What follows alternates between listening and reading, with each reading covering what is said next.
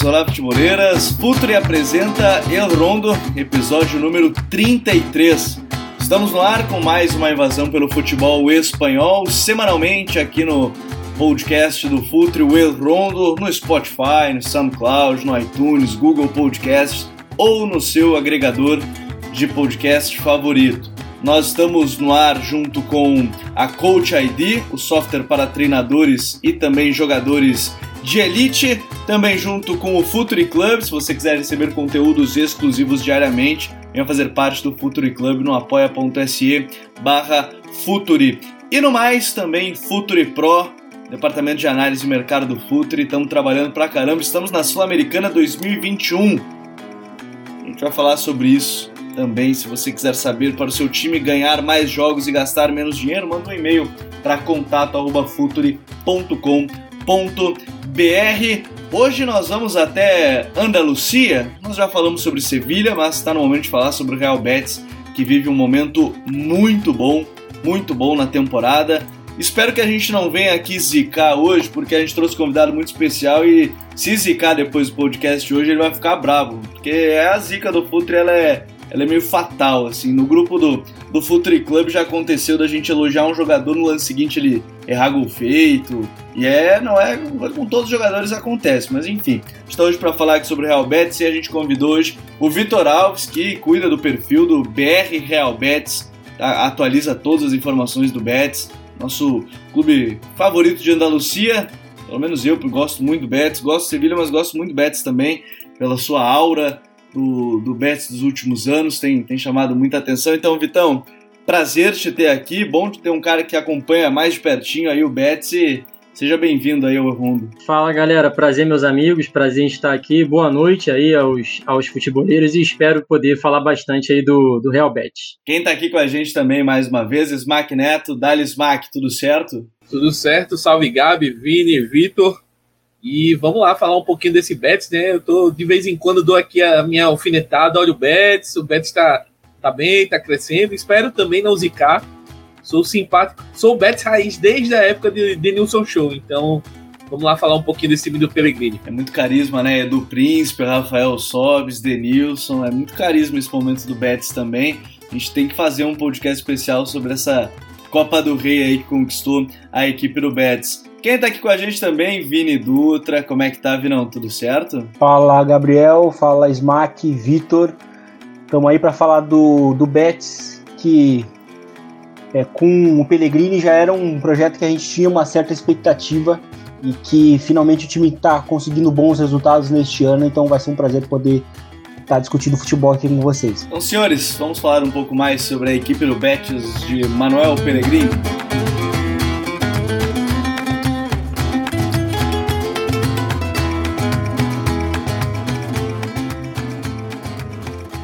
Quero começar justamente colocando o Vitor nessa conversa, porque a gente vê hoje na tabela, a gente está gravando dia 1 de março, você deve estar tá ouvindo no dia 2 de março, ou enfim, mais adiante, quando a gente fala um pouco mais sobre o Betis. Betis com 25 partidas na temporada, tem 12 vitórias, 13 empates e 10 derrotas na competição, marcou 33 gols, sofreu 38. Sexto colocado da competição, tá a 3 pontinhos da Real Sociedade, que é a quinta colocada, então já começa aquela briga por uma vaga europeia.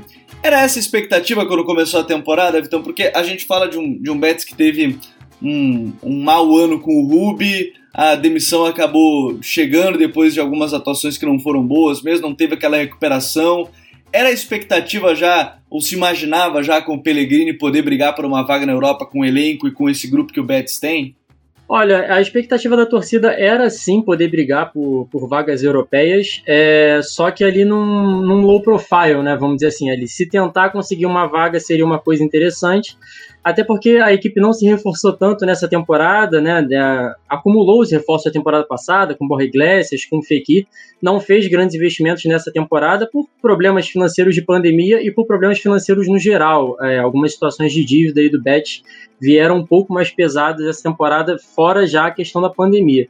Então havia sim a expectativa, mas eu acho que esse momento atual está quebrando bastante, né? Tá superando o que a galera imaginava. Ô Vini, e a gente vê agora nesse momento, né, essa troca que conversava mesmo antes de entrar no ar, a questão do Rubi, a, passada, a, a, entrada do Manuel Pellegrini, parece que ele conseguiu virar a chave completamente da equipe, né? O time começou a render, ele conseguiu encontrar o Canales e o Fekir jogando juntos, mas de maneira geral, o que mais chamou a atenção da mudança quando sai o Rubi e entra o, o Pellegrini, Vini? Olha, e eu acho que eu vou falar até dar um exemplo até mesmo para os momentos ruins do Betis nessa temporada, porque realmente não tem como desassociar o Betis atual do Betis do Rubi, porque quando o Rubi chegou também a gente tinha uma expectativa, porque o Rubi veio de uma temporada muito boa no espanhol, né? E a gente imaginava, bom, ele vai, vai quem sabe, colocar o Betis na, na, em zonas de competições europeias, porque o Betis naquela temporada passada realmente se reforçou bem também,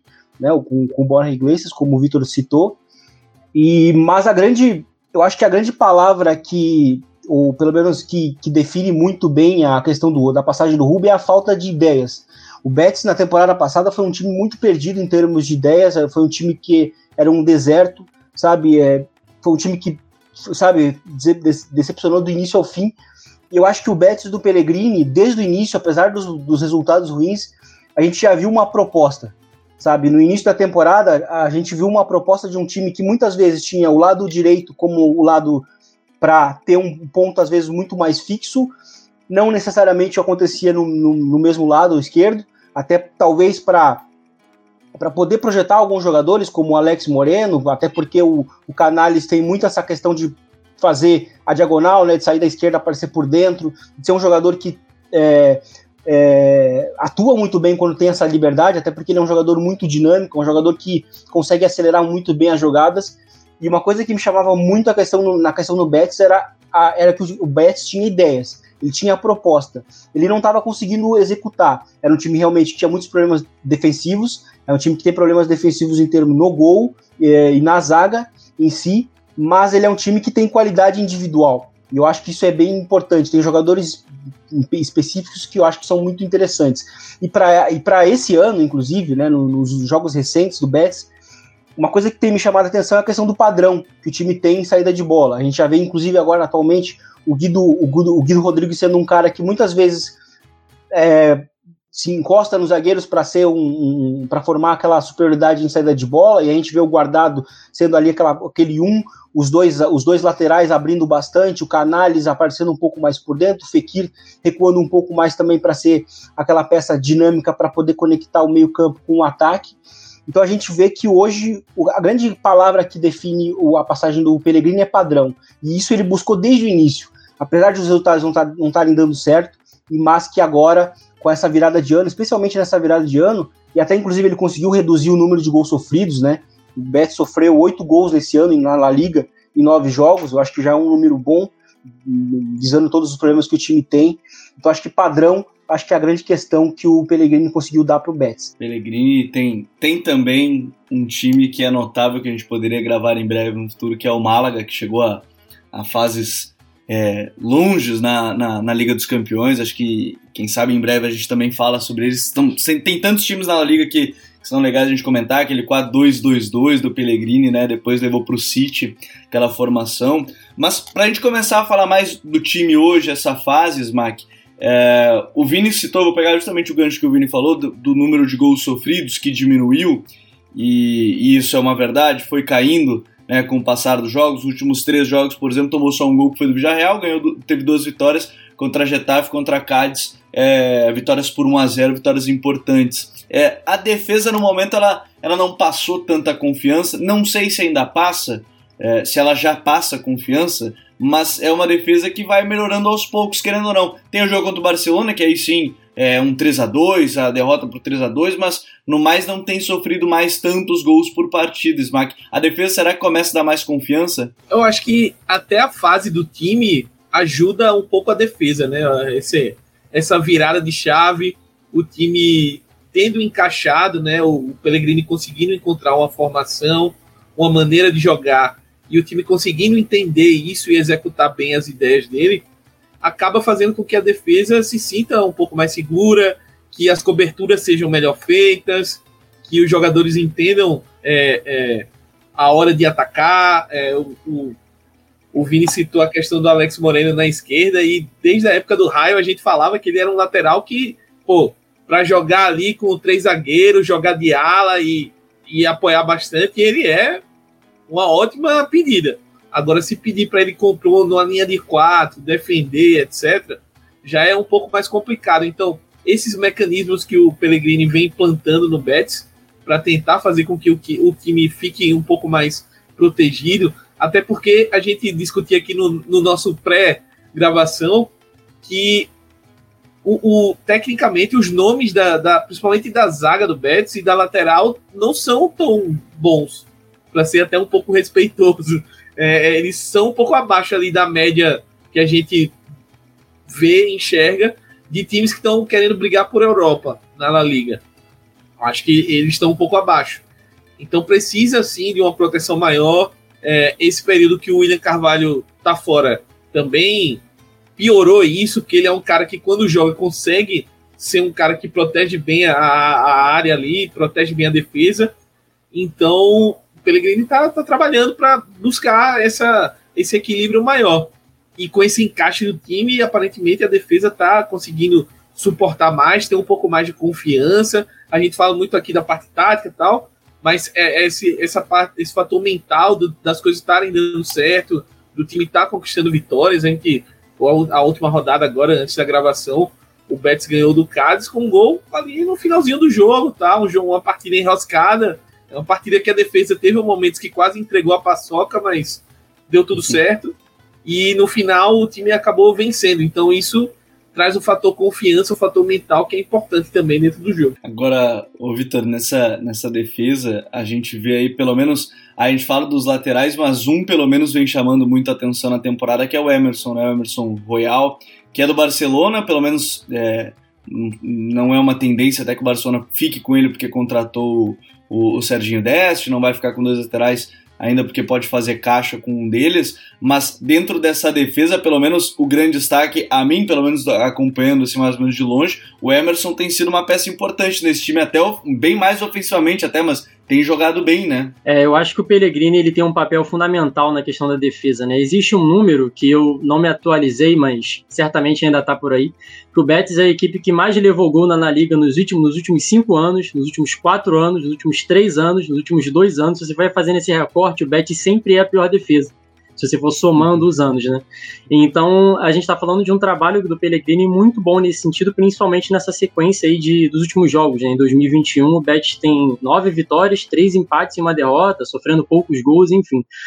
então, um desses trabalhos dele, um desses trabalhos, assim, uma coisa mais autoral, é essa coisa do Emerson, né? O Emerson, ele, que é um jogador que a gente sabe, né? A gente viu aqui no Brasil como ofensivamente ele tem uma explosão, ele apoia muito bem. É, defensivamente de, de, deixava um pouco a desejar, mas ele tem trabalhado muito bem. Uh, outro jogador que é um destaque assim na, defensivamente é o, o, Guido Rodrigues, né? O que ele tem protegido assim a defesa é uma coisa assombrosa, Sim. é um dos é um dos grandes destaques assim. A torcida tem olhado aquela coisa, o Guido Rodrigues incorporou aquele aquele cão de caça, marcador ali, aquele, cami, aquele camisa 5 na Europa, camisa 6, né? Que marca muito e que a torcida gosta, da raça, aquela coisa. O Guido Rodrigues incorporou isso muito na equipe. É, então, assim, é um dos jogadores que depois do Canales ali, que é, que é o craque que todo mundo olha, é o grande ídolo hoje desse time, claro, tirando o Joaquim, né, óbvio, mas jogando bola, né, o Canales é o grande ídolo dessa equipe e o Guido Rodrigues, ele tá, tá por ali, tá batalhando. E na lateral esquerda também foi uma, um, um trabalho importante do Pellegrini nesse sentido, porque o Alex Moreno nas últimas rodadas perdeu um pouco de espaço, justamente pelo que vocês citaram, né, um jogador que apoia muito, mas defensivamente ele desse, deixa a desejar e ainda deixa a desejar e veio o Miranda, o Juan Miranda, que é inclusive né, é, originalmente canterano do, do Barcelona, teve passagem uhum. pelo, pelo Schalke 04. Ele defensivamente ele é um jogador um pouco mais seguro. O jogador que individualmente de, deixa um pouco mais a, de, a, desejar nessa defesa é o, individualmente falando, é o Vitor Ruiz, né? O Bartra ele tá lesionado. O Vitor Ruiz é um, já é um zagueiro um pouco mais velho, enfim, você percebe que ele deixa um pouco a desejar contra o Cádiz mesmo, né? Pra gente falar do último jogo. Ele teve um lance ali que ele, ele dorme e o atacante do Cádiz, que eu acho que é o Rubens Sobrinho, mas eu não tenho certeza se é, é quase rouba a bola, quase faz, faz o gol, enfim. Então o Vitor Ruiz, ele individualmente é um jogador que a gente ainda tem um certo pé atrás, mas de modo geral eu acho que o Pellegrini conseguiu arrumar muito bem as peças, ele conseguiu lidar com o desfalque do William Carvalho e, por vezes, a produção do William Carvalho, que nem sempre é o que o torcedor do Betis espera, embora seja um grande jogador, e conseguiu lidar muito bem também com essa com o desfalque do, do Bartra. Então, é realmente o Pellegrini, ele na defesa ele arrumou a casa de uma maneira impressionante. Uma coisa que me chamou a atenção, Victor, é, falando da questão da defesa, é que o Bravo ele é contratado e aí talvez naquela ideia de substituir o Paulo Lopes, né, para ser um goleiro que sabia sair jogando com os pés, naquela ideia, e, e, de uma certa forma ele vai lá, ele perde espaço pro pro Robles. Essa questão do goleiro também, será que afeta um pouco essa confiança ou naquele momento a falta de confiança na defesa? É, o, o Bravo tem a questão também da lesão, né? O Bravo ele tá com é, com uma lesão recorrente também que tem dificultado ele de competir, né? Fica até um pouco difícil às vezes ele entrar ainda mais pela idade, né, diretamente já pegar ritmo e pegar um jogo como titular. O Robles é um goleiro que a torcida é, tem bastante pé atrás, é realmente um goleiro que, que a torcida não sente muita confiança, mas o Bet está no momento iluminado e ele não e ele tem correspondido, ele não tem não tem falhado em lance importante, é, assim, de longe, não passa a mesma confiança, a mesma experiência, não tem a mesma qualidade na saída de jogo do Bravo, que é uma coisa assim, é uma coisa espetacular. É, o que não é, é fácil, né? Porque o Bravo é muito bom claro, com os pés. Né? Claro, exatamente, não, exatamente, é uma assim, é uma comparação é, que não tem como, mas até embaixo das traves, né, se a gente for para aquele aquele pensamento um pouco mais conservador que embaixo das traves o goleiro tem que garantir, a gente sabe que o futebol hoje em dia evoluiu muito nesse sentido, mas até nisso o Robles ele deixa um pouco a desejar. A torcida tem um certo pé atrás, mas a gente tem que admitir que nos últimos jogos ele tem ido bem, tem feito defesas importantes, é, tem ganho confiança e a torcida não tem sentido tanta falta assim do Bravo. Mas assim, o Bravo realmente ele é um, ele é um desfalque importante para essa equipe porque o Pellegrini planejava essa temporada. Eu percebo o Bravo como um jogador que o Pellegrini passa uma impressão de que o Pellegrini contava muito com ele para essa temporada, para liderança dentro de vestiário, modelo de jogo, enfim, não está contando com o Bravo e está conseguindo se virar com isso. Então é, é mais um mérito do Pellegrini nesse sentido. É, então a, a gente tem essa situação, é, é legal para a gente ir passando pelas partes do, da, da equipe, né, Sara defesa. E aí eu quero chegar nesse ponto, Vini, porque a gente falava algo muito assim fora do ar ainda antes de entrar também é, a gente vai ter que gravar o podcast só fora do ar do Rondo também, que tem muitas frases fortes. Até não sei se a gente não seria cancelado depois dele, né? Se permitisse a gente soltar a parte do, do in-off do, do Rondo. Mas é, o que mais me chama a atenção, pelo menos assim, do, dos, dos jogos que eu acabei acompanhando do Betis, é que Canales e Fekir começaram a render juntos. O, o, o Pellegrini, talvez ele, por ter ter essa formação, de ter formado tantos times com 4-2-2-2, com dois meias, ele sabe lidar com dois caras que vão ajudar nessa criação, vão estar às vezes em setores parecidos. Ele conseguiu acertar, né? O, o Canales e o Fekir não ficarem se batendo em campo, Vini. Sim, eu acho que isso é muito importante, porque o, o Vitor até chegou a citar a importância do Canales, né? Como o, o cara do time, né? E ele, eu acho que ele dá para dá para talvez falar que dos que jogam, até porque o Joaquim não, não joga seguidamente, semanalmente, mas dá para citar hoje que o, que o, que o Canales ele é o líder emo, emocional do time. Né? O, mais tecnicamente, talvez o melhor seja o Fekir. Né? Até por, por toda a carreira, toda a capacidade que a gente já viu do Fekir, apesar da lesão que ele sofreu, que prejudicou bastante a, a, o patamar né, que ele poderia, poderia alcançar. E eu acho que é uma mescla bem importante que o, que o, que o Betis tem, né? Porque junta dois jogadores que um jogador é muito cerebral, que é o, que é o Fekir, e que inclusive também foi importante durante a lesão do, do Canales ao decorrer da temporada, porque uma coisa que eu acho muito interessante também no trabalho do, do Pellegrini é que ele também consegue se adaptar, sabe? Teve um determinado momento da temporada que o Betis teve muitas lesões e, e, o, e, o, e o Pellegrini focou muito a, em ter um Betis um pouco mais reativo, um pouco mais direto no Fekir, sendo esse cara para é, liderar essas transições né, colocar os companheiros em condições. E, e, eu acho que o Fekir e o Canales, eles são jogadores que se complementam muito, né, porque o, o, Fekir, o Fekir é um cara que joga muito mais pela faixa central e o Canales é o cara que sai do meio, né, sai do, da, da ponta para aparecer para o meio. E é aquele cara que de, consegue também é, romper nas linhas, né, ou seja com passo, seja com desmarque.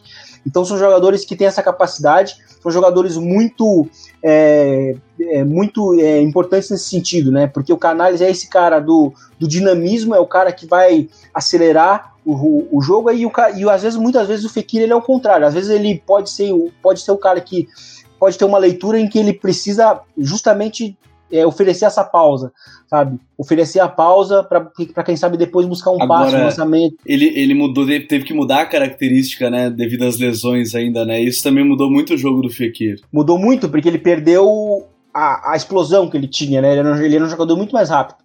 Né? E a lesão no joelho foi fatal, mas mesmo assim ele é um jogador muito inteligente. Ele é um jogador que tem jogado bem, sabe? Então acho que são jogadores que são realmente muito complementares. O Canales ele é o ele é o goleador né, do time na, na temporada, inclusive. Então a gente tem essa mescla de um cara que consegue colocar muitos jogadores em condições, que é o, o Fekir, e um outro jogador que marca muitos gols, que é muito resolutivo nos méritos finais, que é o Canales. É uma dupla que a mim me encanta também, né? Porque o Smack, o Canales, ele, pelo menos, a gente não sabe nem se vai ter a Euro confirmadíssima já, né, para 2021, mas é, é uma certeza, imagino, que pro Luiz Henrique tem que convocar o Canales, né? Não, e ele já vinha retornando, né, para essa, pra essa lista do Luiz Henrique na, nas últimas convocações. É um cara que, naquela temporada que jogou com o Lo Celso, ele jogou demais, cresceu muito no Betis uhum. e acabou tendo oportunidades. Depois do ano seguinte, quando o Lo Celso foi pro Tottenham, ele deu uma, uma queda, não foi uma temporada tão boa assim. E só que na última temporada ele já voltou bem e agora é, tá mantendo um bom nível. Então acredito que o Canales é um cara que deve sim ir para Euro. E tô muito com essa análise do Vini, assim, eu vejo eles bem, ele e Fekir bem complementares, assim. E, e engraçado para mim, porque o Canales sempre, no meu imaginário, ele seria aquele cara mais uh, cerebral mesmo, aquele cara que vai pifar os outros tal. E ele tá mostrando essa veia artilheira dele, assim. É, cada vez mais marcando mais gols, sendo mais importante, sendo decisivo, que era uma coisa que lá no começo da carreira ainda, quando ele era é, da canteira do Real Madrid e tal, às vezes a galera cobrava, ah, Canales, é, vai ser e um ele... fenômeno, etc. E nunca se confirmou no Real Madrid, né? Ele precisou sair, ganhar experiência.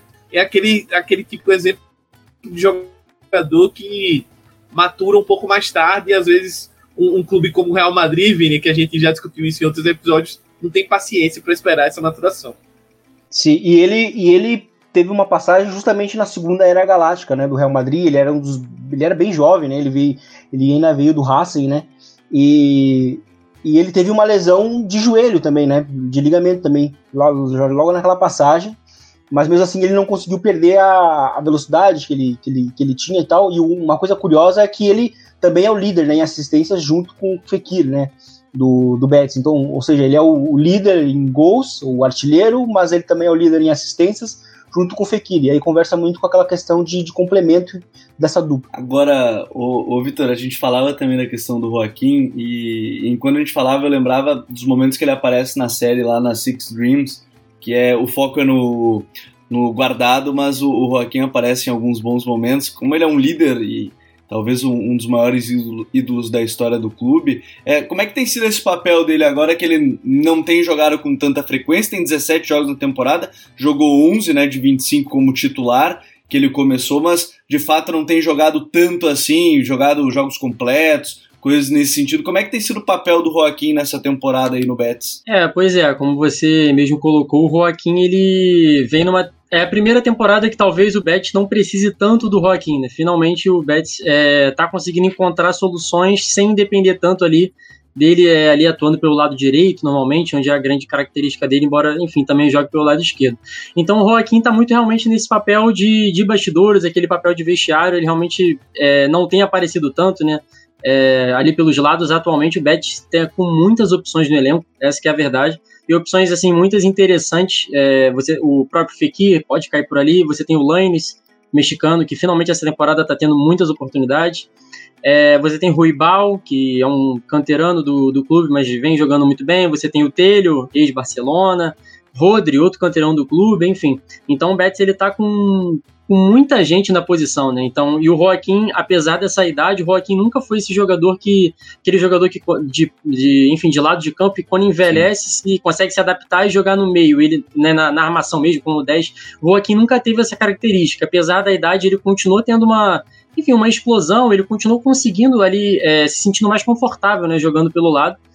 É, então o Joaquim realmente ele não está tendo tanto espaço nessa temporada, mas eu acredito que até ele, como assim, como um dos grandes ídolos da história do, do clube, como uma verdadeira entidade do clube, eu acredito que ele esteja se sentindo bem. Né, que ele está conseguindo ver que, que essa temporada, enfim, o Betis ele consegue caminhar muito bem, né, sozinho, sem depender tanto do Joaquim, que às vezes tinha que entrar é, às vezes tentar né, mudar partidas, enfim, aquela coisa meio na bacia das almas. Então eu acredito que ele esteja muito feliz com esse, com esse papel que ele está tendo essa temporada. E a princípio ele continua, não tem nenhuma, não tem nenhuma conversa na, na Espanha sobre demissão, demissão, ó, sobre, sobre encerramento de carreira, enfim, a, a ideia é que ele continue. E nosso Joaquim vai bater recordes, hein? Tô vendo já, vai, ter, vai bater recorde atuando. É, e bem como o Vitor falou, um dos grandes jogadores, um dos maiores jogadores da história do clube.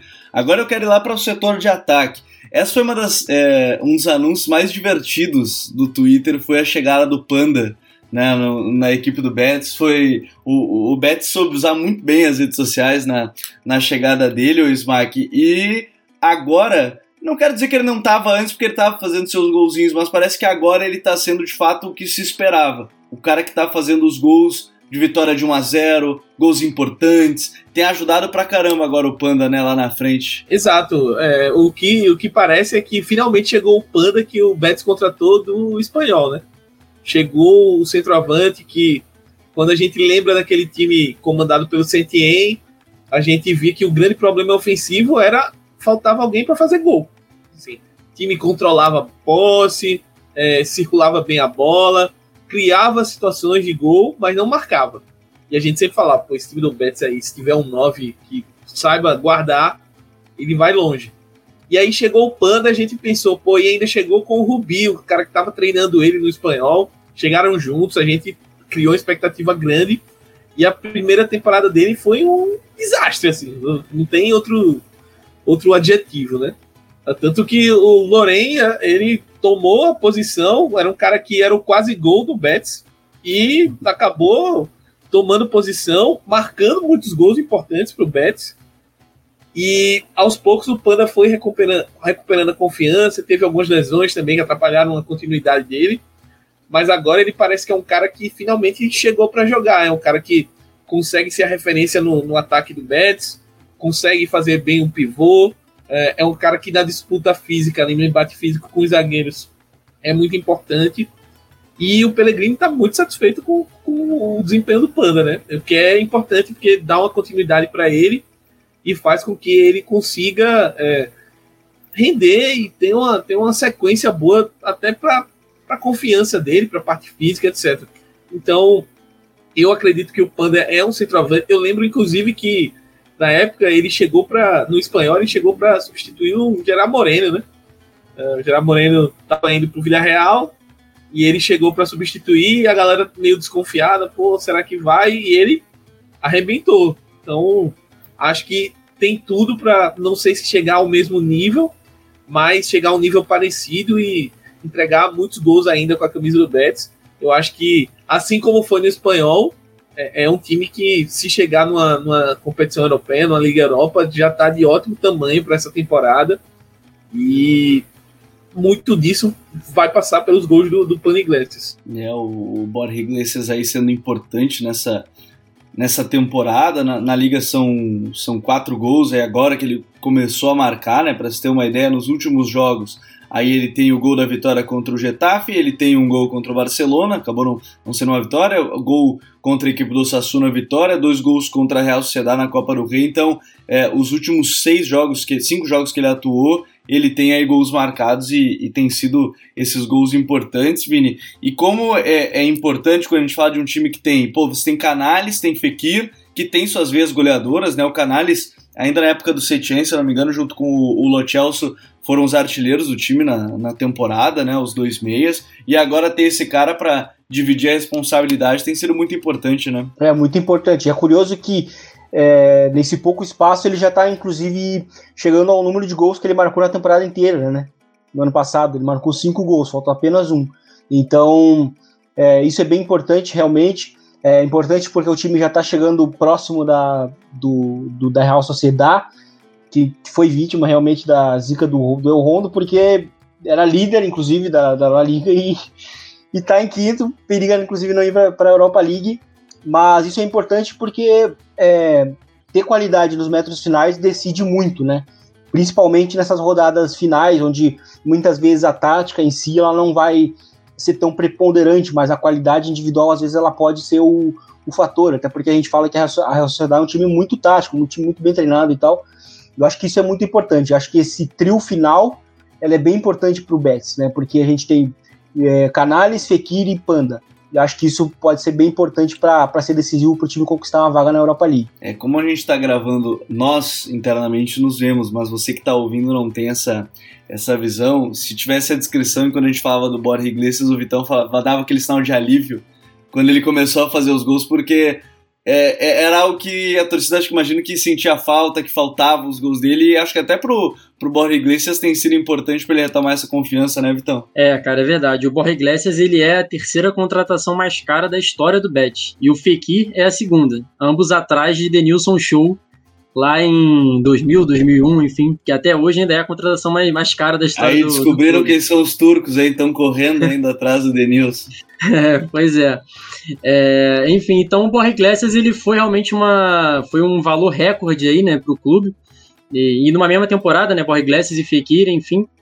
E realmente, assim, a primeira temporada dele foi uma coisa, assim, assustadora. Eu, é, assim, é realmente decepcionante, foi muito decepcionante. O Borja Iglesias, ele tem um pouco de dificuldade de associar com o resto da equipe, na verdade, né? Aquele jogador realmente do, do toque final, aquele de empurrar a bola para dentro do gol, mas que é importante, né? A referência, enfim, na área, aquele que incomoda os zagueiros, dá um pouco de profundidade, enfim.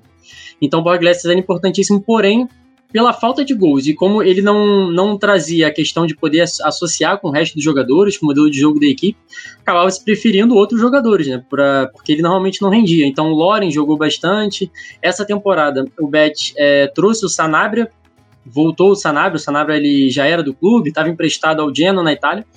Então voltou o Sanabria, continuou esse revezamento de Sanabria e Loren no início da temporada até que o Borgletti finalmente começa a fazer gol. O Sanabria acabou que vai, acertou a venda do Sanabria pro, pro Torino, enfim, eu fiquei um pouco.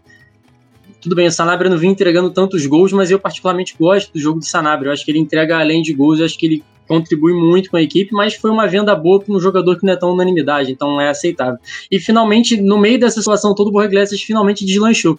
Agora ele está com uma lesão, ele, inclusive, perdeu esse jogo contra o Cádiz, né, lesionado. Uhum. Deve perder o próximo jogo aí diante do, do Alavés. E a expectativa é que ele volte no, no clássico contra o Sevilha. O clássico já está chegando. Sem ser essa rodada agora, a outra já é o clássico diante do Sevilha.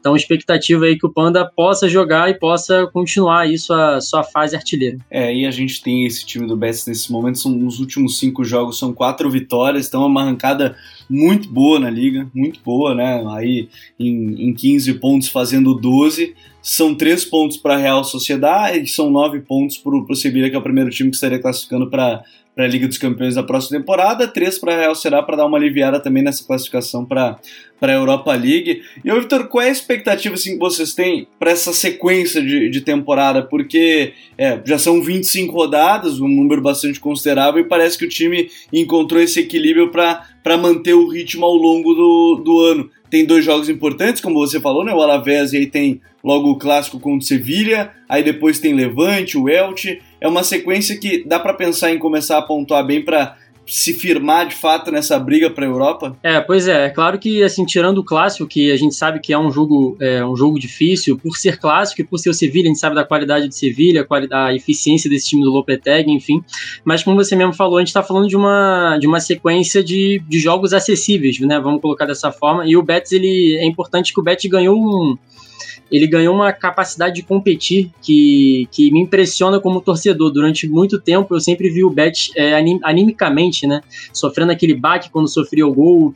É, de, já, já, tem algumas temporadas que a equipe tem adotado esse modelo de jogo um pouco mais propositivo, e quando começava a bater, a martelar muito nessas defesas muito fechadas, o time começava a se desanimar. Você, como torcedor Bet, já olhava, já via esse roteiro, já sei que vai vir um contra-ataque, uma bola parada, o Bet vai perder esse jogo, a verdade é essa. E aí, nos, últimos, nos dois últimos jogos, inclusive, a gente viu isso, né? Getafe, Cádiz Bet lá martelando no ônibus, martelando no ônibus, martelando, até que achou o gol já ali indo já 80 e poucos minutos de, de jogo, enfim, o Bet conseguiu fazer 1 a 0 nos dois jogos. É, então, realmente, a equipe ganhou essa capacidade de, competir, que eu acho muito importante quando está associada com esse jogo propositivo, porque o que a gente mais vê é esse jogo propositivo que por vezes vai ficando sem repertório e aí a equipe não consegue sair muito disso.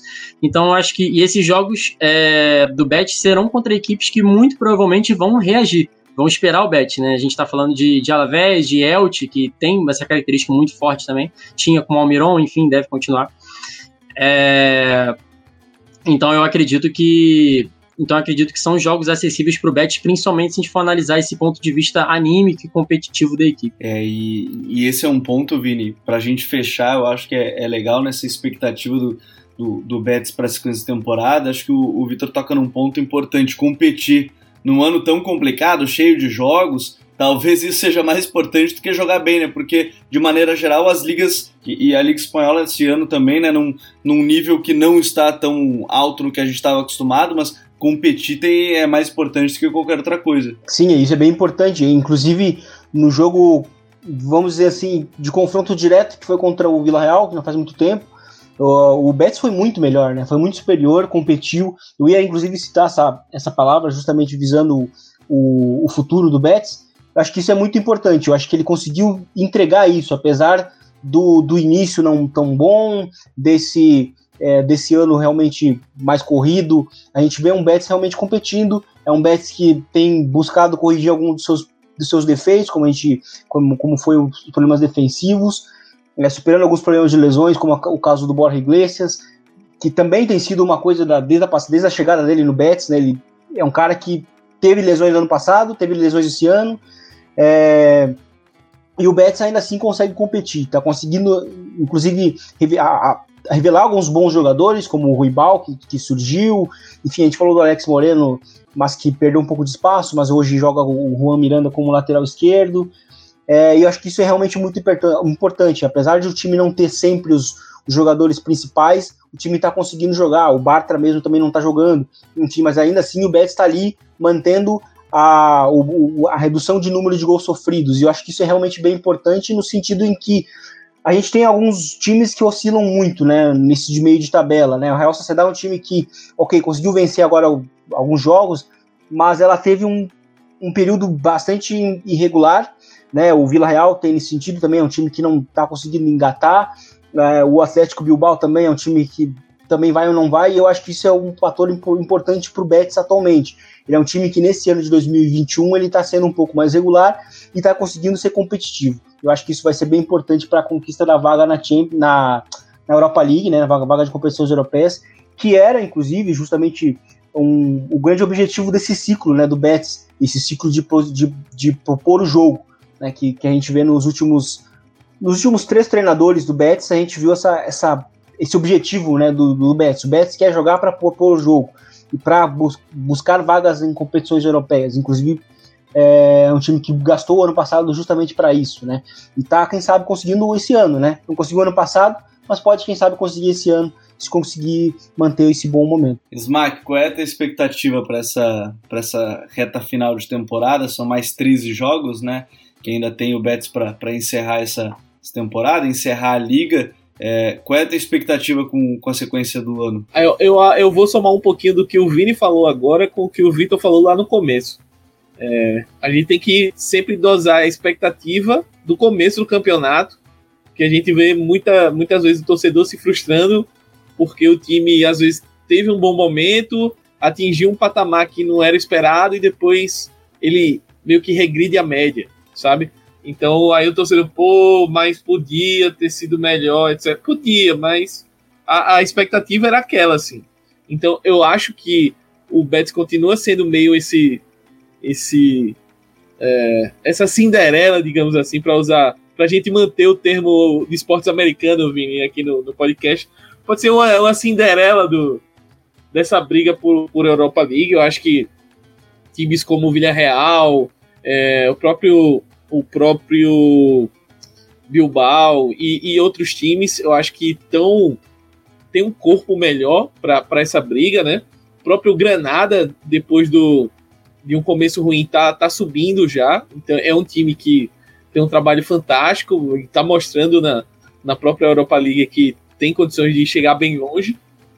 Mas é, eu acredito que o trabalho do Pellegrini, ele é um cara que conhece muito a La Liga, a gente comentou isso da, no período da contratação dele, ele é um cara que conhece muito a Liga, conhece muito o futebol espanhol, e é um cara que quando ele encaixa o time, o time dele sempre compete e é regular, assim.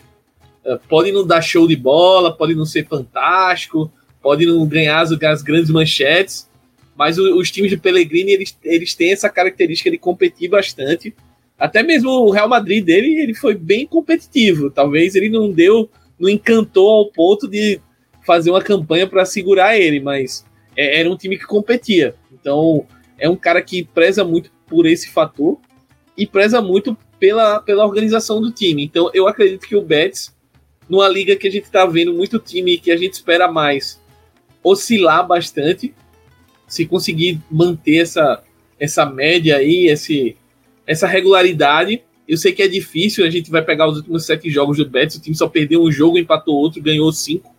É, é difícil manter essa pegada, mas mantendo um aproveitamento próximo disso, eu acredito bastante nessa briga, porque eu vejo a liga com aquela também com aquele nível um pouco mais baixo que a gente já comentou aqui.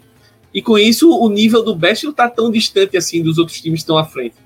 Então é, é bem, bem possível o Betis chegar e brigar. E seria muito bacana ver o Betis voltando às competições da Europa. É, a gente, duas temporadas atrás, viu o Betis ir lá no San Siro e ganhar do Milan, meter quatro. Eu quero Milan. só por causa disso. Se fizer isso de novo para o Rio do Myron, um abraço. Fechando o Betis na Liga Europa. Aliás, o, o Milan é freguês do Betis. Pode ver aí, o Milan é freguês do Betis histórico. Já, já aí, se encontraram, já se encontraram das competições europeias e o Milan sempre perde. Acho que o Milan só tem uma vitória contra o Betis em seis jogos oficiais, todos oficiais por competições europeias. E, e assim, é, é, é, muito legal, e principalmente a gente está vendo o momento do Sevilha aí na, na, última década, nos últimos 15 anos aí, um momento muito bom. E é muito bom ver esse clássico muito forte, né? A gente já citou aqui outras vezes o clássico Betis e Sevilha.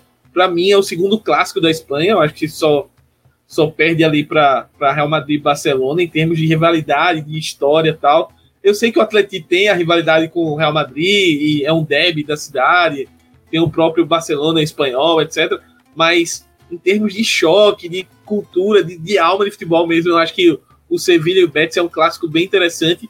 E com os dois times em patamares pelo menos parecidos, é, tem tudo para crescer ainda mais essa rivalidade e, e fazer com que o futebol desenvolva ainda mais ali na, na Andaluzia. Então, espero coisas boas, espero, espero uma vaguinha na Europa, assim. Não, não acho que seja favorito, mas acho que briga até o final, pelo menos, e quem sabe faz essa graça aí pra gente e pro Vitor, principalmente, que tá torcendo bastante. Vou ter que abrir aquele momento White People Problem, porque eu não pude visitar o Benito Villamarim porque tava ali, a UEFA não permite visitas. Foi bem nesse período do, do jogo. Eu não lembro se era contra o Milan, eu lembro que era Liga Europa, confronto, quando eu tava lá não pude visitar. Então isso faz que eu vou ter que voltar e visitar o Benito Villamarim, só pude visitar o, o, o Sainz Pizjuan. Fui no jogo, foi Sevilha e, e Lazio, se eu não me engano, mas esse é o meu momento White People Problem aqui para para trazer pro, pro nosso ouvinte, porque ficou faltando o Benito ali na, na lista de estádios para visitar. Mas esse podcast também me faz lembrar que a gente vai ter que fazer um ódio ao Dr. Maurício Pellegrino, porque é, é, um cara que merece respeito. A gente está lembrando de vários momentos que ele foi competitivo. É, a gente falou da Premier League com o City, a gente falou do Málaga, é, a gente falou do Real Madrid, a gente falou de outras equipes dele. Então, no futuro próximo, a gente vai ter que falar. É, se não fosse o Riquelme perder o pênalti, estaria classificado na decisão, né, contra a equipe do Barcelona. Então, é, são, eu acho que a gente vai ter que em breve falar um pouco mais sobre Manuel Pellegrini, um cara que é muito importante na história do, do futebol espanhol. Mas eu quero agradecer muito o Vitor que esteve com a gente, Vitor Alves. Mas é, antes de tudo, Vitor, te agradecer, porque foi muito legal. Você que acompanha bem mais de perto a equipe do Betis para trazer o anseio também do torcedor, mas também junto com a análise do que tem é, o Betis para essa temporada, que vem mostrando já nessa temporada. E para quem quiser te acompanhar, seguir acompanhando a, a, equipe do Betis mais de perto, como é que faz para te acompanhar, Vitão? É, então, posso, vou falar do de acompanhar, posso aproveitar para fazer uns pequenos jabá já ou ainda não? Claro, pô. Tá em casa. Então, beleza. Então, primeiro acompanhar é, o perfil do clube, né? Que BR Realbet, bem fácil. Botar Realbet Brasil lá na, na lupa lá do, do Twitter, certamente vai achar. É só Twitter que, que eu trabalho. Assim, é um perfil lá de bastante zoação, é bem torcida mesmo. Às vezes eu solto uma outra, abre aspas, análise, mas normalmente é, é mais, é mais para dar aquela brincada mesmo. É, bom, agora fazendo aí o, os outros, os outros jabá eu, além do Betis, eu gosto muito do futebol do nosso continente, aqui como um todo, né? E atualmente eu escrevo sobre o futebol mexicano para o Território MLS. O, o Futre, acho que inclusive o perfil do Futre segue Sim. o Território MLS, enfim, alguns seguem. Então, queria fazer aí essa. É, falar um pouquinho realmente desse trabalho lá, o Território MLS, enfim, óbvio, acompanha a Major League Soccer, ele tem expandido também é, para acompanhar a Liga MX, a gente faz transmissões via rádio no YouTube, enfim, então convido aí o o ouvinte de El Rondo, o ouvinte do Futre de modo geral, a, a acompanhar o território MLS e, enfim, fazer o jabá aqui da rede social pessoal também, né? Por que não? É, Victor, Victor, três underlines, César, e é isso. Muito obrigado, galera, pela oportunidade. Vitor, valeu, obrigado. Sinta-se em casa, volte sempre aqui para a gente falar mais sobre La Liga, falar sobre futebol espanhol. Smack, valeu. O Smack indicou, né? Foi o olheiro no episódio dessa semana, foi ele que trouxe. Valeu, Smack. Até a próxima. Valeu, Gabi. Valeu, Vini. Agradecer ao Vitor aí a disponibilidade, abrilhantou demais o programa. E no mais, queria deixar a minha cornetada da noite. Começamos a perder o campeonato hoje, né? Nessa, no dia da gravação. O Real Madrid empatou em casa com a Real Sociedade. E o clássico do final de semana vai terminar de enterrar de vez qualquer possibilidade do time do Careca vencer essa liga. Então é isso, pessoal. Até semana que vem. Muito importante uma vitória do Real Madrid no próximo clássico aí, porque mesmo que eu acredite que não dê para ganhar a liga, vamos lá, vamos torcer para perder mais pontinhos aí o, o Atlético de Madrid. Vini, valeu, tamo junto, até a próxima. Valeu, Smack, valeu, Gabi, valeu, Vitor, prazer.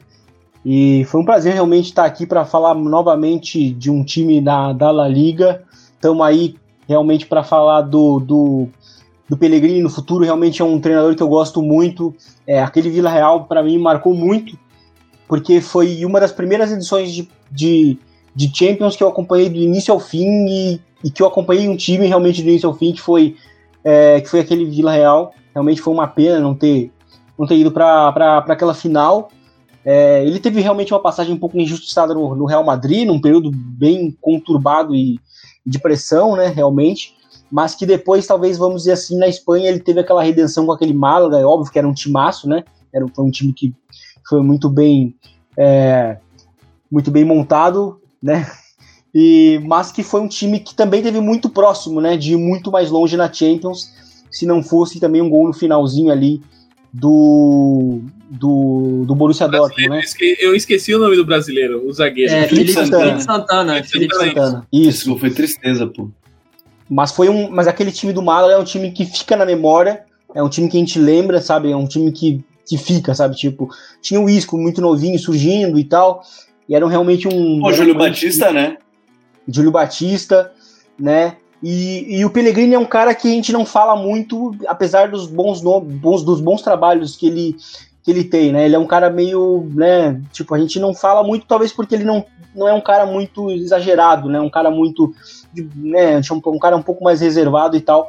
Eu acho que ele merece esse reconhecimento.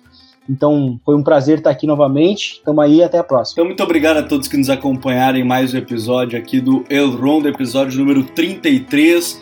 Não deixem de seguir aí o perfil do Real Betis Brasil, seguir também aí o Vitor nas redes sociais, o Território MLS. Então, muito obrigado a todos que nos acompanharam. Sigam compartilhando mais uma invasão futeboleira pela terra do futebol espanhol. Um grande abraço, até a próxima. Tchau.